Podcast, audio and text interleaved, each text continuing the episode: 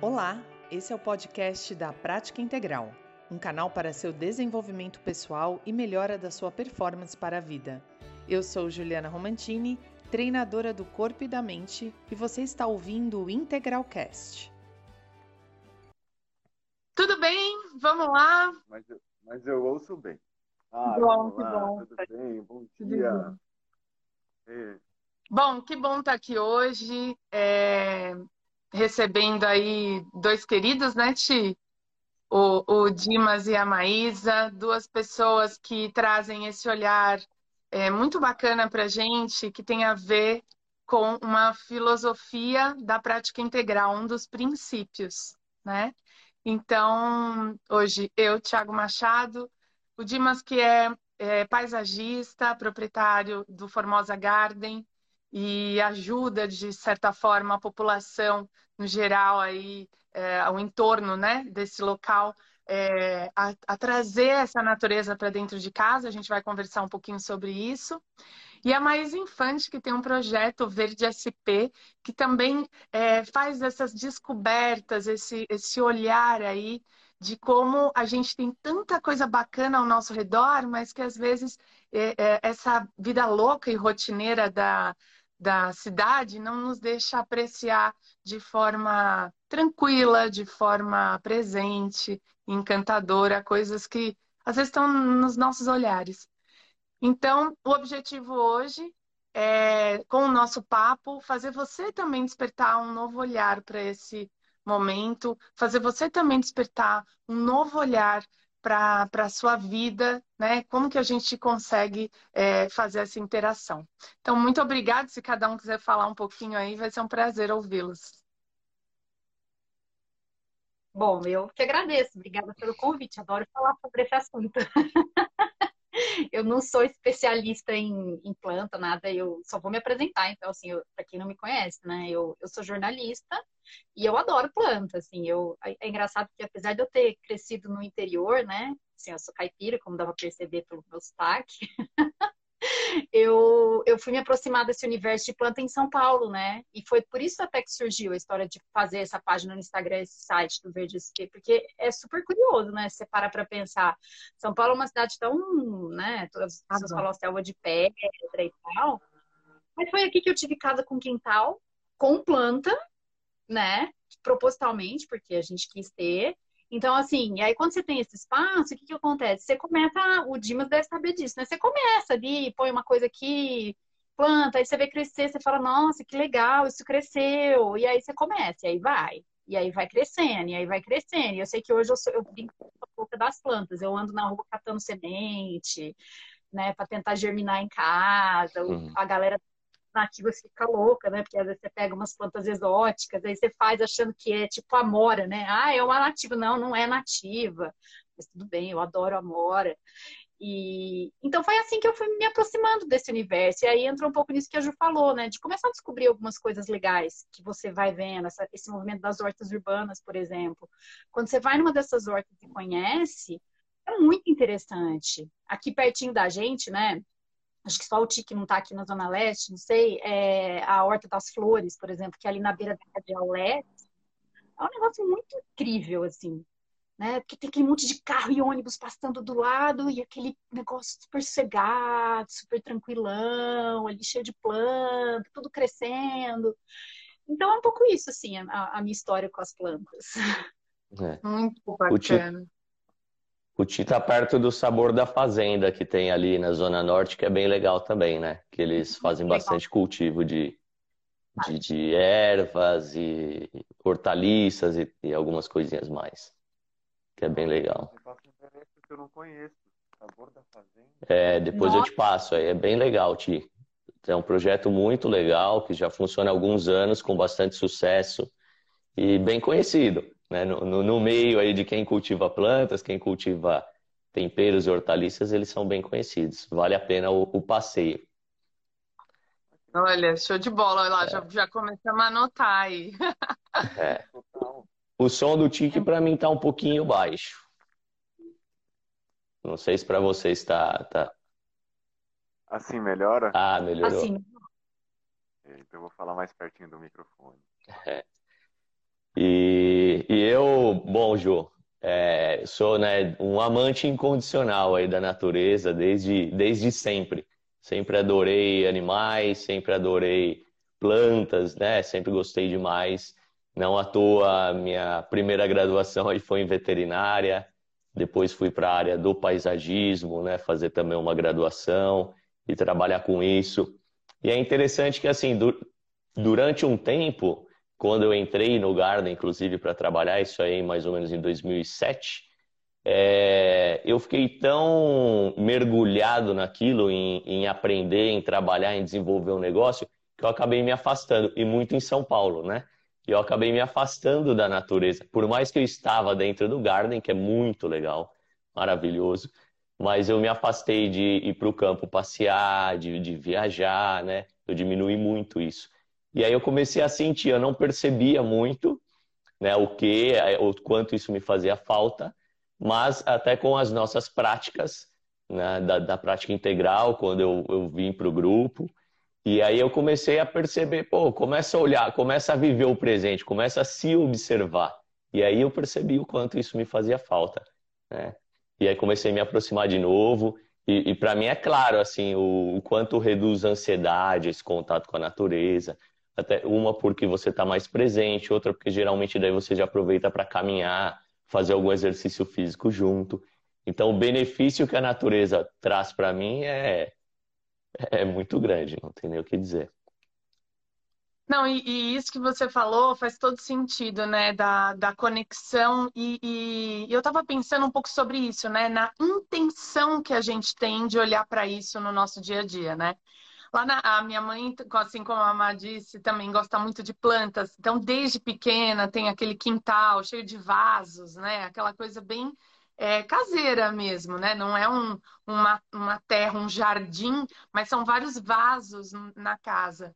E, e aí, quando a gente era pequeno, né, ele, a minha mãe sempre, ah, então conversa com as plantas, você precisa, se é. você não, não fala com a planta, você pode sentir prazer mexendo com as plantas. Ela falou, eu não falo com planta, né, minha mãe em português, eu não falo com a planta, mas ela falou, eu tenho um prazer enorme, né, ou seja, a intenção de estar tá lá regando, de, né, de, de mexer com, com as plantas. E agora a gente está falando só de planta por enquanto, né? Daqui a pouco a gente vai para um outro lugar.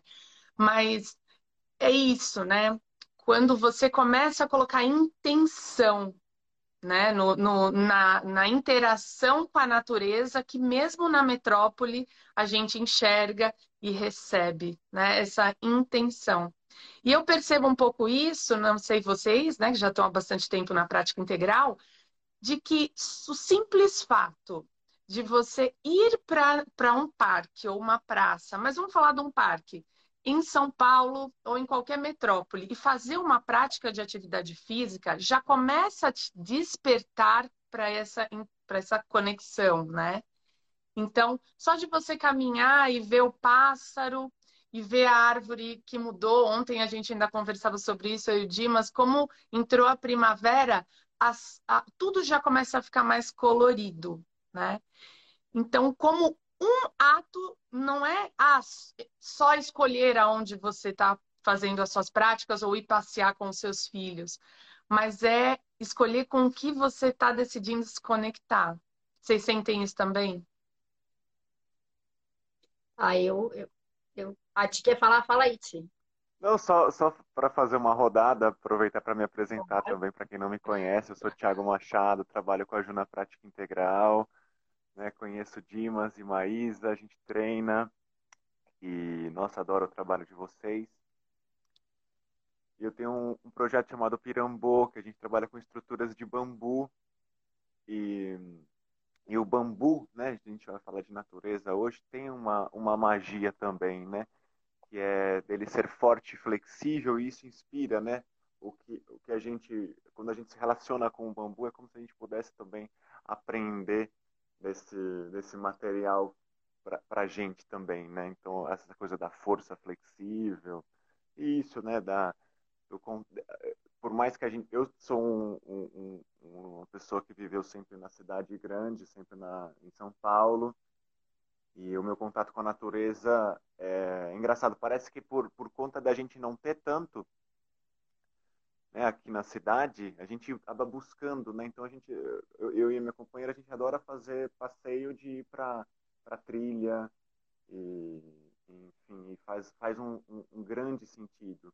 Despertou né? a sede. Olha assim, tipo, é, tem uma, uma super sede disso, né? Parece por não ter. E aqui a gente planta uma coisinha ou outra, assim, é um contato bem pouco, mas é, já, já, já, já dá vida para casa, né? Minha mãe também tinha o hábito, né? Ju, você falou que a tua mãe não falava com a planta, mas mal ela sabe que falava assim, né? É. a partir da intenção. A Clara está e... aí, ó, acabou de entrar. ela está aí, olha aí. Ela, ela e, as, e as plantinhas dela. Agora ela está numa, numa. Agora está numa super jardim. um jardinzão. E como isso faz sentido, né? Pensar que a natureza interna se nutre da natureza externa e a natureza interna e a externa nutre a interna e essa, essas pontes são muito legais de a gente fazer, né? Como isso nutre a gente, uma sensação. É, eu queria falar assim, eu acho que, por exemplo, a gente comentou a história das pessoas estarem no parque, né? E isso desperta o olhar. E desperta mesmo. Porque, por exemplo, quando eu falei que eu, eu cresci no interior, eu cresci em Franca. Franca é uma cidade que, embora seja no interior mesmo, ela não tem parque ela não tem essa área verde. Tem praças dentro da cidade, mas não tem assim um parque, um lugar que, como tem o Serete, como tem o Ibirapuera, como tem, enfim, outros parques. Então, assim, eu, eu sempre gostei de caminhar, por exemplo. Então, eu sempre caminhei na rua. Saía e andando pela rua. Óbvio que você observa uma coisa ou outra, mas o estar no parque todo dia, ter, ter esse equipamento público, vamos dizer assim, né, perto da gente, ele, ele facilita muito esse contato. Né? E eu acho que São Paulo é uma cidade que, apesar de ser uma cidade cinza, blá blá blá, ela ainda tem muitas áreas verdes. Assim. Se a gente for pegar um estudo, talvez alguém aí saiba mais do que eu sobre isso, é porque você, tá, você tem, tem pouco verde para tanta cidade e para tanta gente, mas quando a gente vai no detalhe, né, sempre tem uma praça por perto, um lugar. Eu acho que o grande problema é que isso não é muito valorizado, então a gente ainda associa a praça com um lugar perigoso, e de fato tem alguns momentos que é. Mas quando você vai num parque, então para mim ir para o Serete, meu moro próxima, né, eu vou a pé, você lá dentro você tem o contato com essa natureza e quando você sai, você sai observando a natureza que tem do lado de fora. Né? Então você começa a ver, tem planta, tem semente no chão. Você pode, é, por exemplo, agora a gente teve a florada dos ipês amarelos. Se você começar a olhar os ipês amarelos que estavam lindos e floridos, agora eles estão cheios de uma vagenzinha pendurada, que é a semente. Dali a pouco você olha no chão, tá cheio daquela semente alada, né? Que ela é, parece um papel assim que voa. E isso eu acho que é contato com a natureza também dentro da cidade. Para além de você estar tá só ali observando a árvore, falando, ai, que bonita. Né? É você perceber que ela está em vários lugares. E isso, o contato com a natureza dentro da prática integral, por exemplo, me ajudou a aguçar. Né? Porque estava ali todo dia. Você senta ali para fazer uma meditação, mesmo para fazer um treino, um alongamento, você olha e fala, nossa, olha, tem um negócio aqui, olha, tem uma outra coisa ali. Pelo menos eu, eu tenho um pouco esse olhar, assim. É, eu percebo que é, eu acho que assim faz todo sentido e eu percebo até um, né, um link entre o que o Ti falou, pô, hoje eu tenho umas plantinhas em casa, o que a Maísa também comentou, eu percebo muito com clientes isso. Eles, eles começam. Uma que mudou um pouco o perfil, né? Se eu pego lá do começo, é, pegar até um pouco mais para trás, 15 anos, as pessoas tinham aquela mentalidade de é, ter, acabar com a terra do quintal de casa, né? Então as pessoas é, tinham a intenção de calçar tudo, pavimentar tudo, porque aquilo dava trabalho. E aí de uns 10 anos para cá veio, começou a mudar, inclusive os nossos clientes basicamente eram, eram senhoras, né? Mulheres e com uma idade aí de 60 anos acima. E aí esse comportamento foi mudando, então os homens passaram a gostar mais também de, de, cultivar algumas plantas, de dar mais atenção a isso. Aí o pessoal começou a fazer um movimento reverso. Pô, eu não tenho quintal em casa e eu quero hoje fazer um jardim. Né? Os novos projetos, 90% tem já é pensado é, para ter um jardim em casa, né? uma área realmente para plantio, não só de vasos. Então a gente vê essa mudança que é muito interessante. E aí as pessoas começam assim, ah, eu vou, vou comprar um vasinho de tempero, ou uma orquídea, que é uma planta né, ornamental, bonita, de fácil cuidado. E aí quando as pessoas começam a cuidar daquele vasinho que tem em casa, um ou dois vasinhos, elas começam a perceber mais a natureza na rua, nos parques, então começam a, a trazer isso para nós na loja, né? Você viu a florada do IP, como a Maísa falou, o IP amarelo, agora todo mundo já sabe que é um IP amarelo, o IP branco, o IP roxo, quais são as plantas que, né, quais as flores daquela época. Então, esse pequeno contato, né, parece um pequeno contato inicialmente ali, um simples pezinho de hortelão, manjericão, mas começa a trazer essa percepção da natureza, de observar e aí transportar isso para outras situações também, que faz todo sentido, né? E, começa a fazer toda a diferença, porque aí eu começo a cuidar da praça, eu começo a, a pensar no lixo também, né? Eu vejo aquela praça ou aquela sujeira, enfim, começa a despertar uma consciência que muitas vezes é, passa batido, né? Para nós aqui, paulistanos, né? Passa batido no dia a dia, na nossa loucura tal. Então, acho muito legal isso aí e, e compartilho desse pensamento. Você sabe que a escolinha da Malu, é... eles fizeram esse ano, tiraram, não tinha grama, eu acho que até por conta disso, né? Quando chove, as crianças devem ficar super com cheio de lama e tal. E, e agora eles estão colocando grama em tudo, quebraram todo o cimento, estão colocando grama numa área. E é isso, né? Eu sou daquelas que fico feliz quando a criança chega em casa suja de terra, né? E eu tenho ouvido muitas mães procurando isso, né?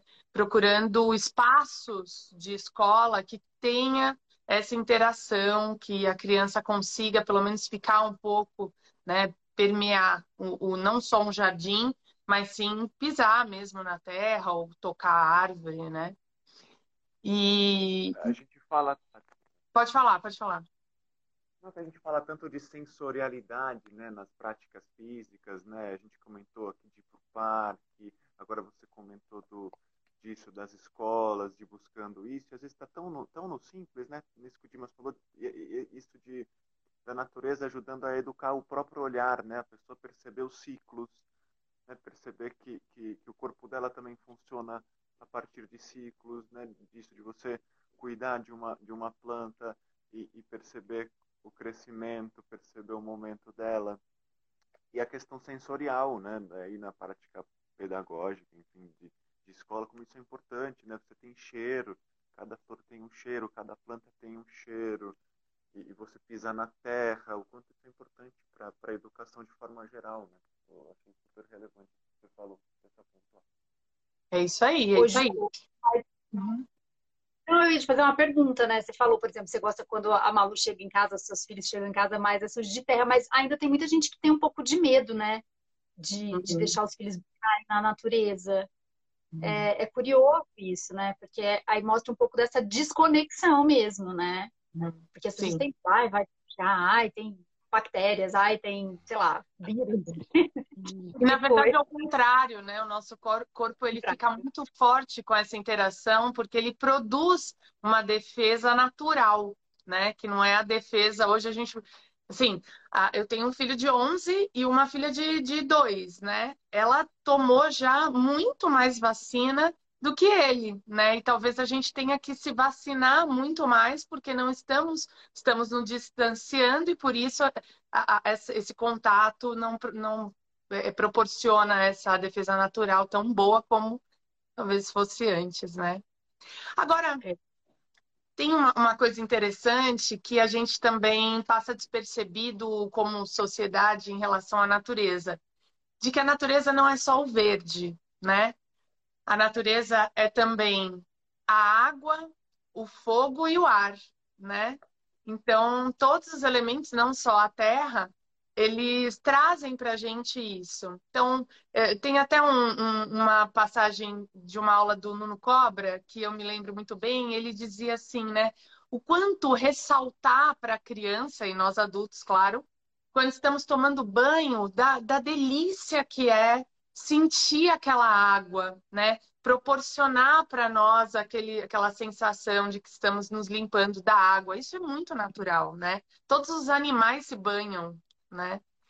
E, e, e essa interação com a água, até lá no, no Formosa Garden, tem uma, uma área agora que eu particularmente, aliás, duas, que eu particularmente amo, que é a, a das fontes, né? Então tem uma fonte grande, né, de é, lá uhum. atrás e acho que está construindo outra, né?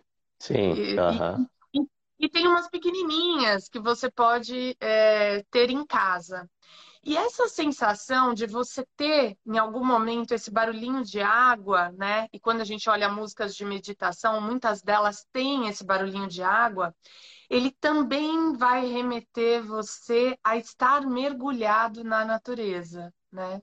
Eu gosto de brincar com as crianças. Entra embaixo do banho, fecha o olho e fica só escutando o barulho de, da, da água cair, né? Então, é, é, o que o Ti falou, né? São coisas simples, né? Bem simples, mas que às vezes a gente está no banho pensando no mercado que tem para fazer, na conta que tem que pagar, nas empresas e no, nos problemas, e eu não percebo aquele momento como um momento de interação e conectividade, né? que mais que a gente pode é, é, relacionar assim no dia a dia de simples? Tem um projeto aqui em São Paulo, eu não sei se vocês conhecem, o Dima talvez até conheça, que é o Rios e Ruas, que é porque assim São Paulo é uma cidade cheia de rios. A gente acha que os rios morreram, né? Mas a maioria deles não morreu, eles estão enterrados. Então a água continua correndo, né? Porque é um fluxo, é um sistema natural. E esses caras eles exploram, eles têm alguns passeios que eles fazem em alguns lugares que você consegue perceber sinais desses rios na cidade, mesmo o rio estando soterrado, né? Vamos dizer assim, estando afundado. E é muito legal, porque você às vezes está passando perto de um lugar, assim, por exemplo, na minha rua aqui, eu sei que passa um rio aqui cortando o meio. Né? Eles já fizeram uma expedição por aqui. É super interessante. E eles têm alguns mapas, se vocês pesquisarem aí Google Rios e Rios, vai dar para você ver todo esse, esse monte de, de, de, água que corre aqui embaixo da gente, sabe? E que a gente não tem a menor noção, né? Não, Isso também ajudou a pouco, obviamente, né? Mas é bem interessante. No, no, na rua da minha casa, que inclusive é, é, na rua da, da escola do, do filhinho do Dimas, meu filho também estudava aqui. Ele chegou a fazer uma expedição, uma expedição de ah. alguns metros, no fim aqui da minha rua, porque tem ali uma nascente. Mas você nem imagina que existe aquela nascente. Imagina, eu me mudei para cá, fiquei muito tempo aqui.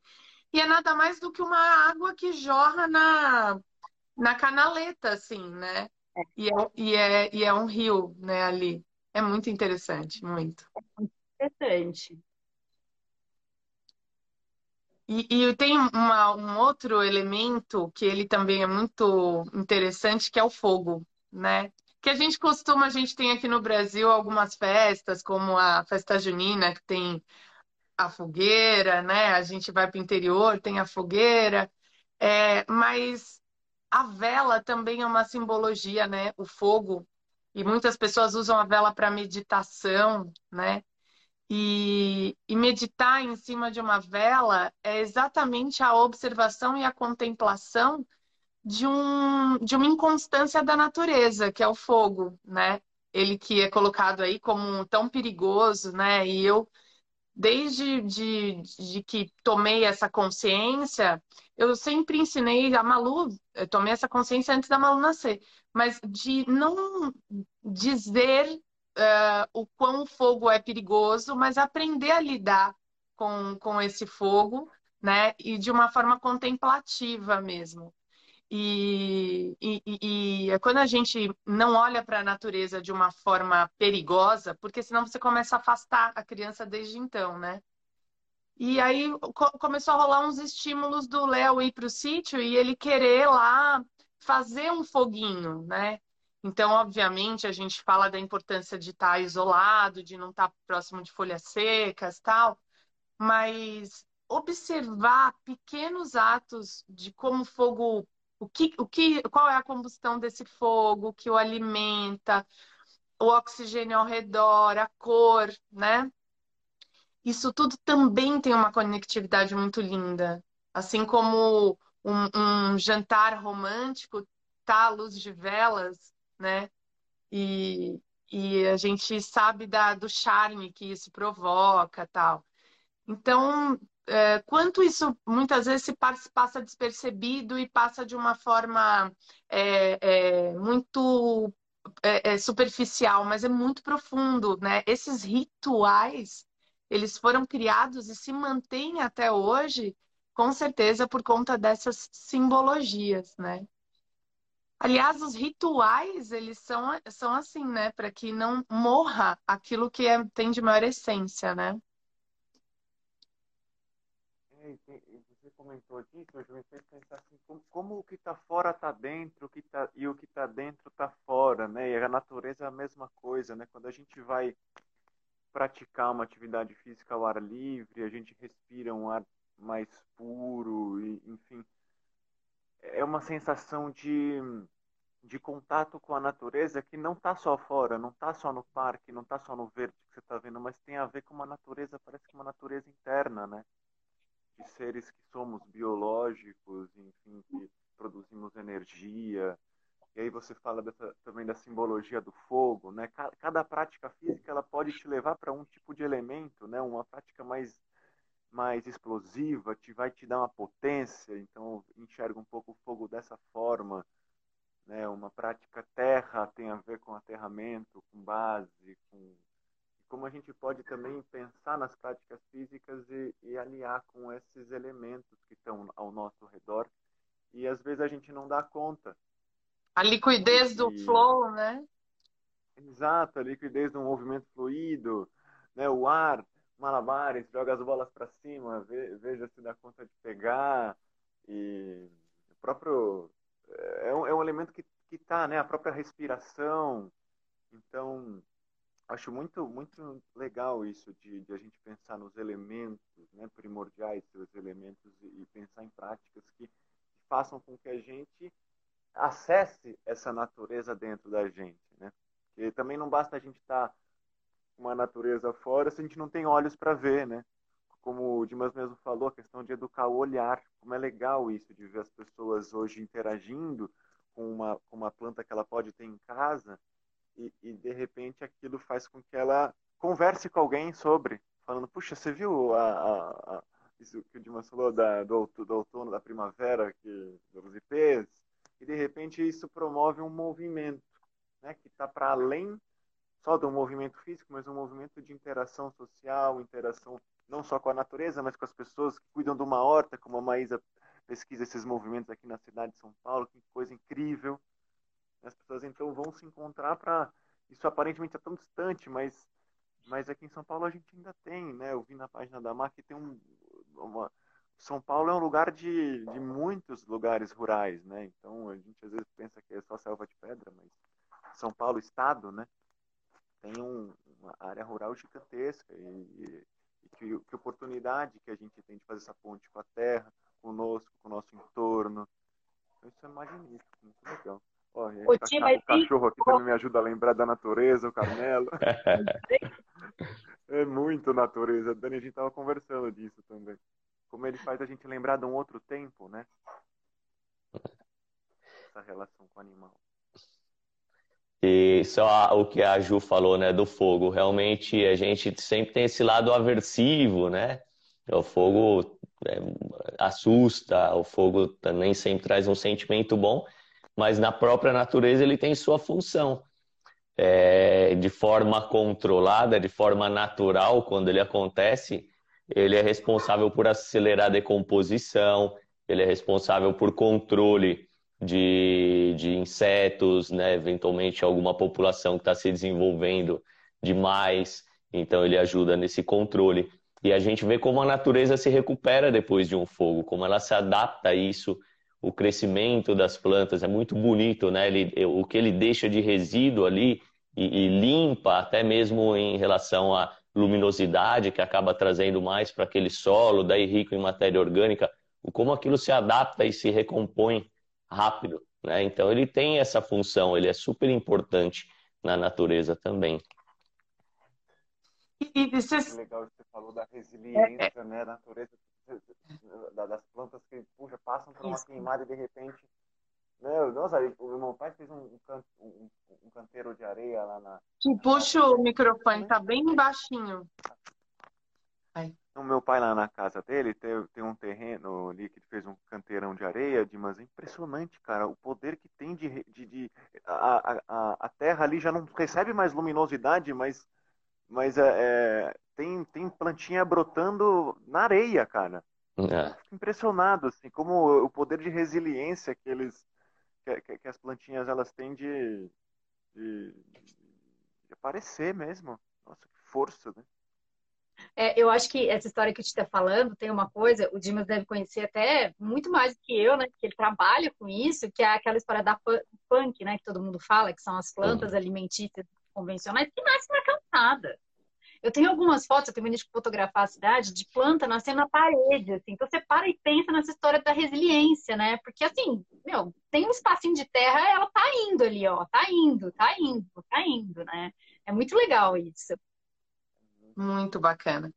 Agora eu queria é, trazer um olhar assim de uma questão que eu me, me veio assim como uma grande contradição do que a gente está vivendo no momento e, e, que de uma forma ou de outra levar esse olhar é, nos faz também chegar a algumas práticas em casa, no nosso dia a dia, que estimule isso.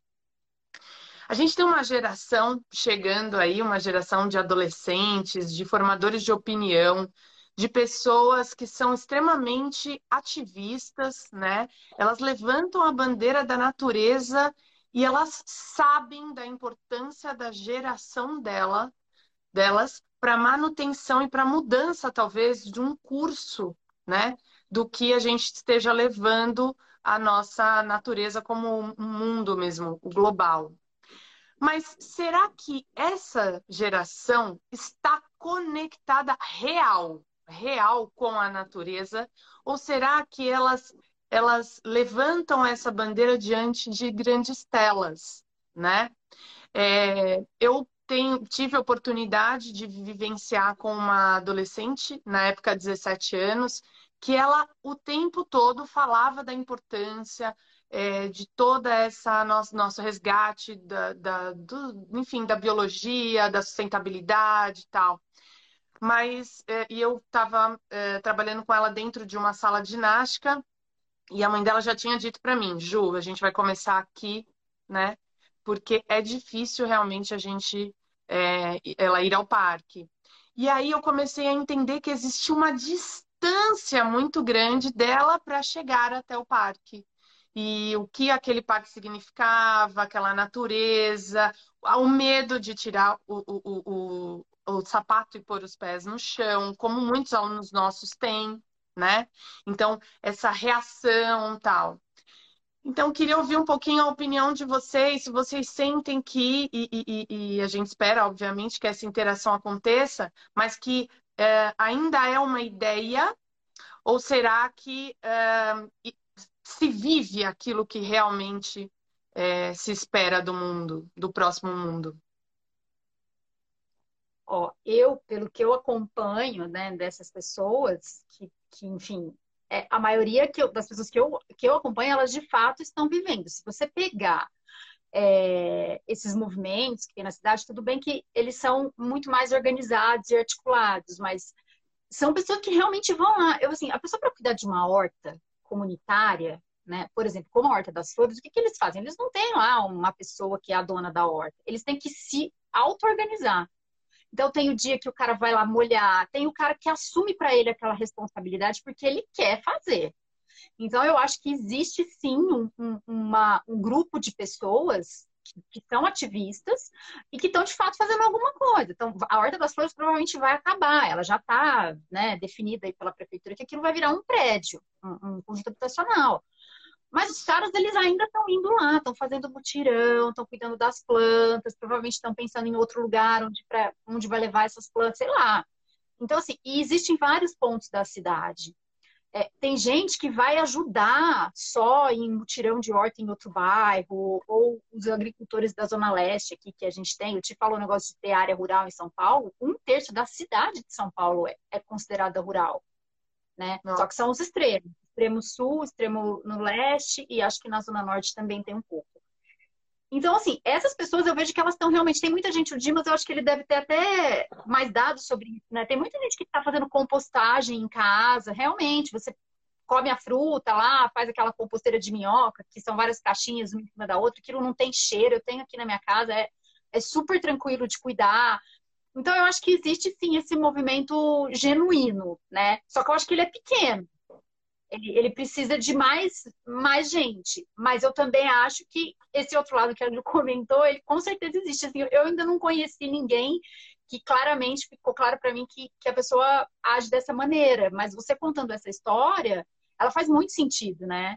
Porque as pessoas acabam se envolvendo por causa do que está vendo na internet, está se falando muito, e a gente tem hoje esse problema seríssimo de emergência climática, né? E as atitudes individuais não vão resolver o problema, mas se as pessoas começarem a crescer muito, aí tudo bem, é uma, uma movimentação que pode fazer sentido. Então, assim, eu acho que aqui em São Paulo a gente tem um movimento bem forte de gente que está plantando na cidade, pessoal do, do Pedra 90, que é o Salvador, é uma galera que que, meu, tá à frente do negócio, sabe? Eu acho isso muito legal. Aqui no Tatuapé tem um grupo de pessoal que estava fazendo uns plantios, chamava Planta Tatuapé. Eu não sei se eles ainda estão atuando, mas eles fizeram, eu cheguei a acompanhar alguns plantios que plantaram ali em volta do Serete, na parte do fundo, perto ali do onde tem o negócio dos cachorros, sabe? Ali, uhum. eles fizeram um plantio há um tempo atrás. Então, acho que tem sim, tem uma consistência em muita gente fazendo isso. E, demanda ação, né? E demanda, demanda ação, demanda energia, demanda organização, né? Então, uma coisa, e isso é, é muito reflexo dos tempos atuais, né? A gente está pouco sujeito de experiência. Né? Então a gente tem uhum. muita informação, muita opinião sobre tudo, muita, né, muito trabalho, pouco tempo. E esse conjunto de fatores faz, faz com que nós estejamos pouco sujeitos de experiência. Né? Perfeito. Né? Então, sair de casa para fazer uma coisa dessa envolve risco, envolve experiência, envolve ação, envolve energia, envolve muita coisa. E eu tenho certeza que tem movimentos, né? E, e, como a Maísa falou, às vezes não vai dar conta a nossa, a nossa ação individual sozinha. A gente vai precisar de políticas públicas, vai precisar de um monte de outros fatores para a gente melhorar essa questão da, da natureza e tal, mas acho que passa por essa, por essa, por essa lógica de, como a Ju trouxe da aluna dela, de sermos sujeitos de experiência e, e ser sujeitos da experiência pressupõe que a gente se jogue para a arena da vida e vá além do discurso, né? Porque é um discurso que realmente a questão da natureza é, é importante, né? O que você vai fazer se a gente não tiver ar para respirar, né? A gente sabe que, a, que a natureza vai continuar aí, porque brota que, que, é impressionante, né? Nós é que não sabemos que vão ficar, né? Agora ela. Nós é que não, não sabemos que vão ficar, mas é. A inteligência dela é muito que a nossa. Isso é outra coisa que planta em casa ensina, né? Você abandona a planta lá, você fala, ah, vou deixar ela lá. Não necessariamente ela vai morrer, principalmente se ela estiver no chão. Você fala, eu saio daqui e a, ela toma todo o espaço. Olha, eu, eu vejo uma desconexão muito grande, Ju, do, do, dos jovens com a natureza. Não só dos jovens, eu falo do público geral de São Paulo. Eu vejo esse movimento crescente, como a Maísa falou, que é super legal, mas muito assim, ambiente urbano, né? Então, olha, eu não tinha consciência nenhuma, hoje eu participo de uma horta, é, eu vejo como é cuidar, plantar, cuidar do solo e tudo mais. Agora, quando a gente fala em um nível né, nacional, por exemplo, quando a gente pensa em floresta amazônica, quando a gente pensa em mata atlântica, aí eu vejo um desconhecimento gigantesco. Então, assim, as escolas e a mídia trazem um monte de coisa para nós, e aí as pessoas falam muito, mudam o, o, seu, a sua forma de viver, os seus hábitos, né, baseados. As pessoas falam: olha, eu não consumo mais carne por isso, eu não consumo mais ovos por aquilo, eu não consumo. Só que assim, desconhecem totalmente como é produzida a carne de bovina, como é produzido a carne de frango, ovo, é, como é produzida a própria planta, que ele fala, olha, eu vou passar a comer só, né? Vou, vou me tornar vegetariano, eventualmente vegano. Mas a pessoa desconhece o ciclo daqueles alimentos que ele está consumindo ou ele está deixando de consumir. Então, eu acho que assim tem um distanciamento muito, muito grande. Eu falo isso porque É, o tempo todo eu escuto a pessoa falar: olha, eu sou vegano, eu sou vegetariano. E aí eu sempre vou perguntar: por quê? Né? E a pessoa normalmente não, não consegue me explicar, porque o que ela traz como motivo, na verdade, não, não é bem assim. Né? 90% às vezes está errado no que ela, ela tem aquilo como, como informação. Então, eu acho super importante quando a gente fala em Amazônia, por exemplo, né, que é uma floresta maravilhosa, assim como a Mata Atlântica também, as pessoas pouco vivem aquilo. Então, quem, qual que é a história? Quem são as pessoas que estão lá hoje? Por que elas estão? Se a gente fala, olha, eu quero acabar com o desmatamento, é as pessoas que estão lá, o que a gente vai fazer para manter aquela floresta? E tem muita coisa para ser feito, né? aquela biodiversidade. A gente vê hoje tanta coisa legal, como a venda de crédito de carbono. É, então, assim, eu acho que tem que manter a floresta em pé. Mas a gente tem, não é simplesmente daqui de São Paulo, eu no meu apartamento, falar, olha, não faça mais nada, que eu quero a floresta em pé. E nós aqui acabamos com tudo. Eu tenho estrada né, maravilhosa, asfalto para eu andar aqui pelo estado todo. Eu tenho tudo na minha mão, eu tenho um pão de açúcar aqui que me fornece todo o alimento que eu preciso. Como é a realidade daquelas pessoas, né? Então, assim, eu acho que a gente teria que ter uma, um conhecimento melhor para que, de fato, a gente pudesse ajudar e fazer alguma coisa. E eu não vejo isso, eu vejo um desconhecimento enorme, é realmente literatura e mídia. E aí a gente sabe que muitas vezes, né, é, é, até fácil, assim, eu acho, pensar. Por isso que eu acho que o jovem, ele até tem essa. A gente tem essa utopia, né? Quando é jovem, pô, tudo é fácil, eu quero é, melhorar a qualidade do ar, qualidade de vida, diminuir desigualdade, uma série de coisas que eu falo que todo cidadão de bem, de coração bom tem também. Mas quando a gente começa a ganhar um pouquinho de experiência de vida, a gente percebe que tem que, tem que ter ações para fazer isso, né? Não é simplesmente achar que vai acontecer naturalmente. Então, eu acho que falta essa conexão. O que realmente é a produção animal, a produção vegetal, a floresta, e aí sim a gente pensar junto toda a sociedade né, e criar uma forma de fazer isso aí ficar sustentável. Mas eu vejo uma desconexão muito grande entre a ideia e a prática. Perfeito. É, eu... Olha, olha só, Dima, o... só um minutinho, Má. O Tom acabou de colocar aqui um comentário uso do combustível fóssil. Quem está deixando de utilizar o seu carro? Eu quero, eu, vou eu quero uma de bicicleta. melhor. Mas quem deixa o carro em casa e vai a pé? É isso, né? Quem é, pega é, os filhos se lembra de, de, de a pé com eles, né? E as Porque, crianças... no fundo, isso que o Dimas está falando assim, para a gente também ter um pouco mais essa conexão muito mais ampla do que só com o nosso quadrado, a gente tem que abrir mão de algumas coisas, né? E aí, aí é que pega, porque aí fica difícil de abrir mão. Não é que eu acho que a gente tem que abrir mão de, tipo, do ar-condicionado. Nunca mais vamos usar ar-condicionado na vida num calor de 50 graus. Não é isso. Mas é entender como que você vai abrir mão de coisas e usar as coisas de uma forma mais consciente, né? Então, ele citou o exemplo da comida, e eu acho que o exemplo da comida é muito bom, porque assim, todo mundo come, né? E é assim, de onde vem a comida, né? Aquele documentário, eu sempre esqueço o Muito Além do Peso. A Ju, eu sei que já assistiu, não sei se vocês assistiram. As crianças não sabem o que é um abacate, mamão, elas não entendem aquilo, né? E aí é uma desconexão, assim, fora do propósito, né? Se você for parar para pensar, porque você não pode acreditar que aquilo, o leite vem da caixinha, o leite veio da vaca, como que é a vaca, e lá, lá, lá. E aí, uma vez eu entrevistei uma moça, ela chama Alessandra. Ela hoje ela mora em Santa Catarina. Ela morava aqui em São Paulo, numa, casa na Pompeia, e ela plantava em casa. Ela tinha vaso, fazia composteira. Ela, ela é vegana, é, é permacultora, enfim, essas coisas. E eu perguntei para ela, falei, mas tá bom, mas qual que é a vantagem de você é, plantar em casa, né? O que, que acontece? Ela falou assim, mas a gente não planta em casa para ser autossuficiente. Eu não vou fazer aqui na minha casa uma horta e eu só vou comer o que tem na minha horta. Só que isso me traz uma, te traz uma consciência tão grande de onde as coisas vêm, como as coisas funcionam, que ajuda a mudar o seu pensamento na hora que você vai lá no supermercado comprar um negócio, né? Para que, que você vai comprar o tomate que veio, a, a mexerica descascada? Entendeu? Já embalado no plástico filme. Porque isso gera uma desconexão enorme, né? Ah, eu não, eu não quero sujar, não quero ficar com é. aquele cheiro de fica na mão.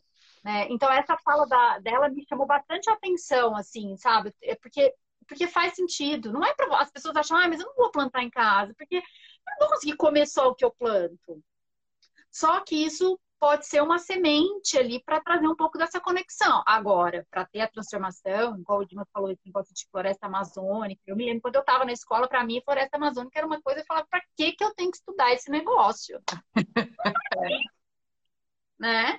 Hoje eu, eu entendo que eu estava errada. Decidindo mas quem estava me dando Estamos decidindo agora quantos anos a, o planeta tem de vida. Olha só. É, é.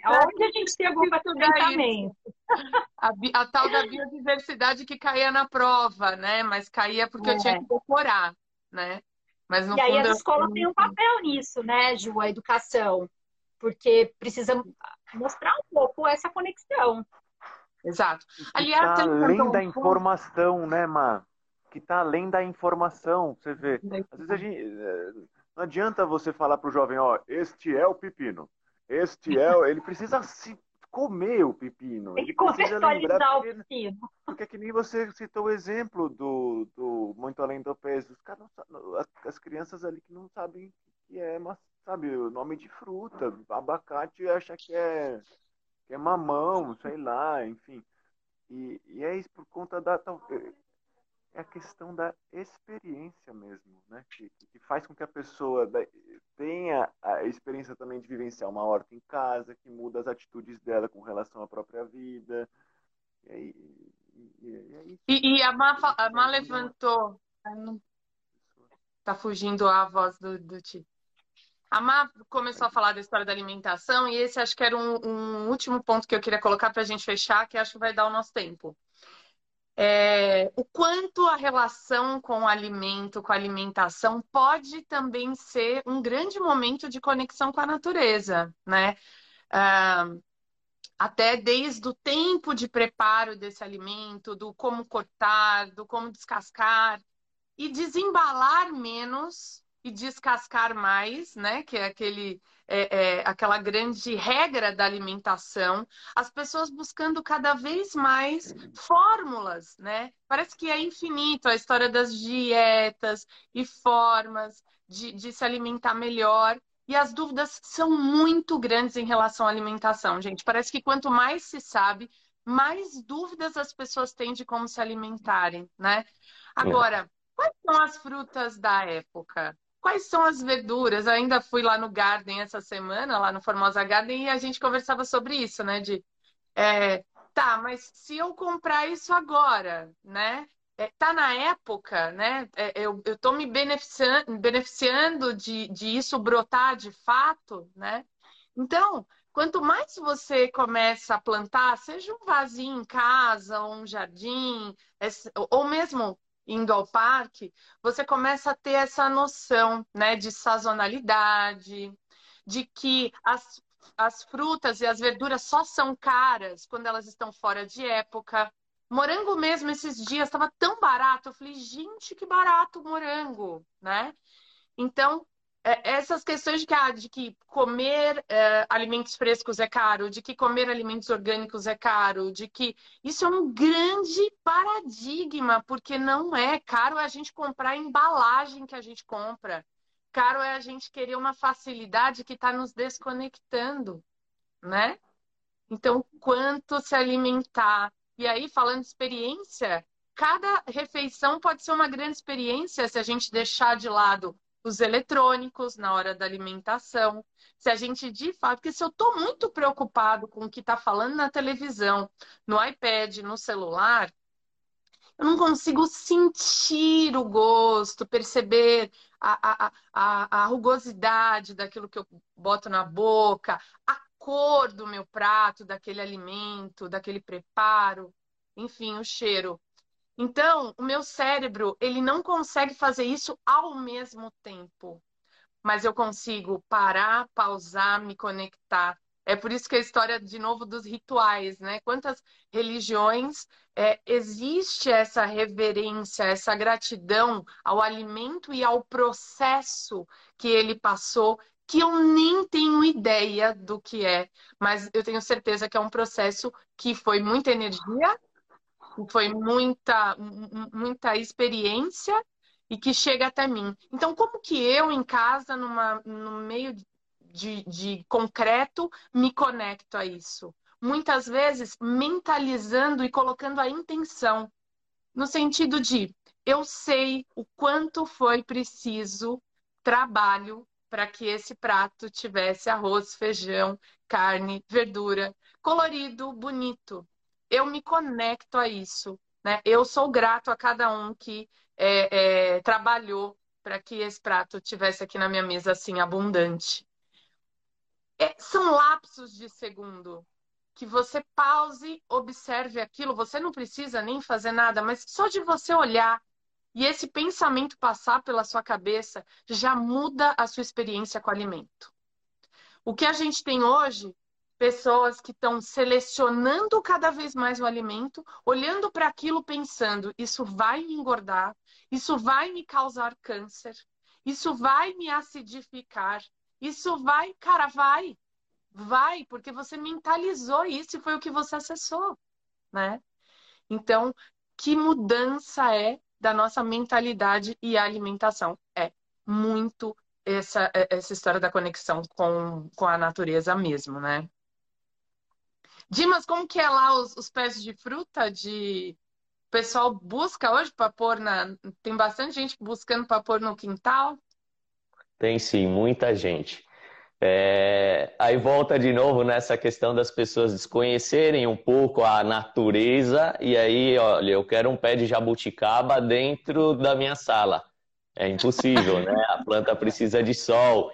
Então, assim, falta o falta essa essa prática. E você falando isso, Ju, eu, eu pensando quando eu vou ao sacolão, por exemplo, para mim é um passeio, eu adoro. Eu vou ali, eu pego fruta por fruta, eu escolho fruta por fruta. Aquela fruta para mim tem uma história. Eu olho, por exemplo, uma mexerica, como vocês citaram, e eu olho a intensidade da cor. Às vezes eu vejo um lado dela mais uma cor mais forte, né? Isso mostra que era o sol batendo nela. Então, onde ela ela recebia mais sol. As, as frutas que recebem mais sol, elas são mais doces. Então, né, a Luciana fala, ah, você escolhe as frutas, porque eu escolho mexerica doce, eu escolho laranja doce, eu escolho assim, é uma qualidade diferente. Mas porque eu realmente me ligo àquilo, eu, eu penso, né, como eu conheço como aquilo é produzido, eu sei, né, a fruta que está mais firme, ela tem cor, mas ela ainda está firme, ela vai ter uma durabilidade maior. Então eu não fico apertando frutas, mas só de você pegar assim, a, a conexão é tão grande naquele momento com o que eu estou fazendo que muitas vezes assim tomatinho cereja eu vou pegar pela, pelo brilho da casca eu já sei o que está o, o, que tá mais opaco ele já está mais velho o que tem mais brilho ele está mais novo. Então assim eu vou escolhendo um por um ali eu não pego nada do saquinho pronto né? Porque eu também penso nisso além de eu ter uma, um, um tomate com o sabor que eu quero, com a consistência que eu quero, porque o alimento não é só sabor, né? A Ju sabe, eu fiz gastronomia e o Ti, então assim, na gastronomia a gente trabalha muito com sabores e com consistências também. Então eu procuro a fruta que tem aquela, o alimento que tem a consistência que eu quero, que é original dele, né? É, então, essa conexão, essa coisa realmente é muito legal. E a alimentação é completamente diferente, porque me remete a tudo isso, né? Mesmo na hora que está aqui no prato, como você falou. Pô, é, muitas vezes é inconsciente que a gente faz essas misturas, tá ali, né? É, mas, mas tem por trás uma, uma ciência e tudo mais. E por que não a gente ativar isso com, com mais frequência quando, quando a gente pode. Então, acho que faz todo, todo sentido aí também. É isso mesmo. Um bom exemplo de como a, a, a informação te potencializa a experiência, né? né? Não, e não te tira, né? Isso é legal.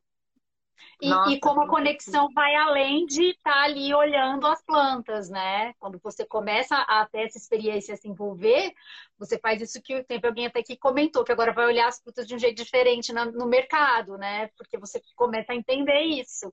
É, é. muito legal, adorei aí essa, essa fala. Já estou aqui só, só aprendendo. E, e até mesmo assim, quando a gente vai escolher, né, sei lá, um tomate ainda é, nós procuramos aquele formato padrão, cor padrão, tudo muito à perfeição. E a natureza não é assim, né? Principalmente se eu partir para uma, uma agricultura orgânica, que é o que hoje todo mundo defende, eu tenho muito, muito menos padrão.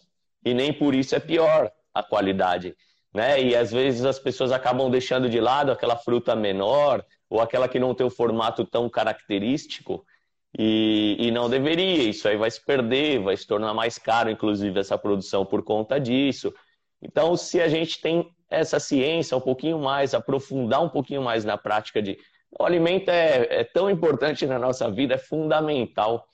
Então, acho que falta essa educação, desde a produção até o que a gente realmente põe para dentro do nosso organismo. O que é proteína, o que é carboidrato, o que são vitaminas e minerais, o quanto eu preciso de cada um.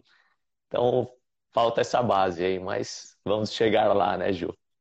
É isso é, mesmo. A gente espera que isso aconteça, óbvio, nas escolas, nas, no novo olhar de escolas, e a gente tem visto essa movimentação, embora esteja longe do que a gente espera que, que seja a escola uma preparação para a vida, e que a gente também tem que fazer isso em casa, lógico, mas eu queria deixar aqui duas questões, que é a prática integral, para quem não conhece, para quem não vivencia, para quem não experiencia, ela é uma educação dessa base para adultos, né? E, e esses adultos que muitas vezes se desconectaram, adoeceram estão prestes a adoecer e começam esse resgate de uma forma muito simples, é, fazendo, às vezes, uma caminhada embaixo de árvores, mas que vão descobrindo um olhar que tinham perdido, né? E se encantam pela vida novamente, e aí passa um tempo, eles já estão melhores, já estão mais fortes, estruturados, porque na verdade se reconectaram com eles mesmos, né? Então a gente faz aulas enfim, desde falar o que é carboidrato, o que é proteína, é, até um, um, um simples é, é, é, semear, e enfim, N coisas que são resgates mesmo, né? Esse resgate do ser humano que a gente está precisando viver cada vez mais. E então eu convido a todos que vivenciem conosco nos grupos e venham, porque quando as pessoas perguntam para a gente, ah, prática integral um treinamento, quantas vezes por semana? Né? E ela quer comparar com as duas vezes por semana que ela compraria um, um ticket de academia. É muito difícil para nós explicar o quão amplo é o olhar da prática integral para o ser humano e o quanto a gente vai é, infinitamente desvendando aí essa reconexão com ela do, do, do, natural, até porque não é linear, né? E a gente não faz todo mundo junto ao mesmo tempo, cada um vai fazendo seu despertar. Então, para nós, o nosso encantamento por essa metodologia e por essa forma de trabalhar e, e fortalecer o ser humano é maravilhoso. E, e é isso, é, é, experienciar aquilo que a gente está se desconectando e o movimento, claro, é uma grande desconexão dos nossos tempos, que quando a gente se conecta novamente de forma natural, a gente vê essa saúde ganhar vida, né? E um outro convite que eu quero fazer é para o reconectar-se aí sim, em Mogi das Cruzes, numa área totalmente rural, que vai ser dia 16 de outubro agora. E lá a gente vai experimentar, vai botar a mão na terra, vai plantar, vai andar dentro de uma floresta, que é uma floresta muito rasa, mas que já nos dá essa sensação maravilhosa de conexão e de estar ali, é, lembrando que somos parte da natureza e não soberanos a ela. A gente é apenas uma parte, uma interação. Então, todo esse trabalho, junto com o Pirambô, que vai estar lá com os bambus, que honra junto com o trabalho de fortalecimento com as barras que a gente vai fazer, a gente vai mostrar movimentos naturais, é, vai fazer um trekking, vamos andar no meio da natureza, vamos treinar esse olhar minimalista para essa resiliência da natureza. Vamos ver também a imperfeição, que foi o que o Dimas falou agora, que muitas vezes a natureza tem, né? Então, quando a gente vai fazer, às vezes, uma casa de campo, a gente coloca tudo esse igual a esse. Quando a gente olha uma floresta, não é assim, né? A floresta não é desta forma.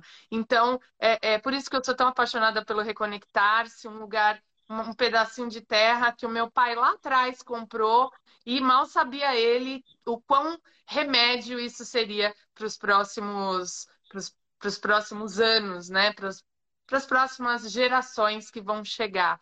E é, recebo vocês no sítio da Toca, com toda essa, essa galera que vai estar tá lá, amparando a gente, acolhendo também, que é a Mônica, que é a Simone, que é uma cozinheira maravilhosa de mão cheia que vai estar tá lá.